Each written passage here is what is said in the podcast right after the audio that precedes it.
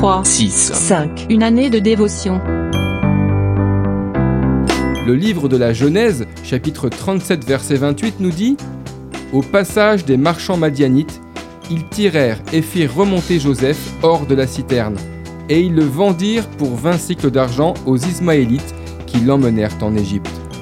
Le jeune Joseph eut une vision venue de Dieu qu'il s'empressa de raconter à ses frères qui, par dépit et jalousie, donnèrent libre cours à leurs mauvais sentiments à son égard en allant jusqu'à le vendre comme esclave à des marchands ambulants. En le cédant pour 20 cycles d'argent à ces Ismaélites qui l'emmenèrent en Égypte, il pensait ne plus jamais entendre parler de lui et de ses rêves. Mais la réalité s'avéra tout autre, puisque leur traquenard conduisit tout droit Joseph dans l'accomplissement de sa vision. Joseph expérimenta alors les années les plus difficiles de son existence, mais au-delà des souffrances, de l'injustice et de la captivité, il demeura fermement accroché à la vision de l'Éternel son Dieu jusqu'à ce qu'elle devienne réalité. Notre capacité à faire la différence entre le monde visible et le monde invisible déterminera notre futur.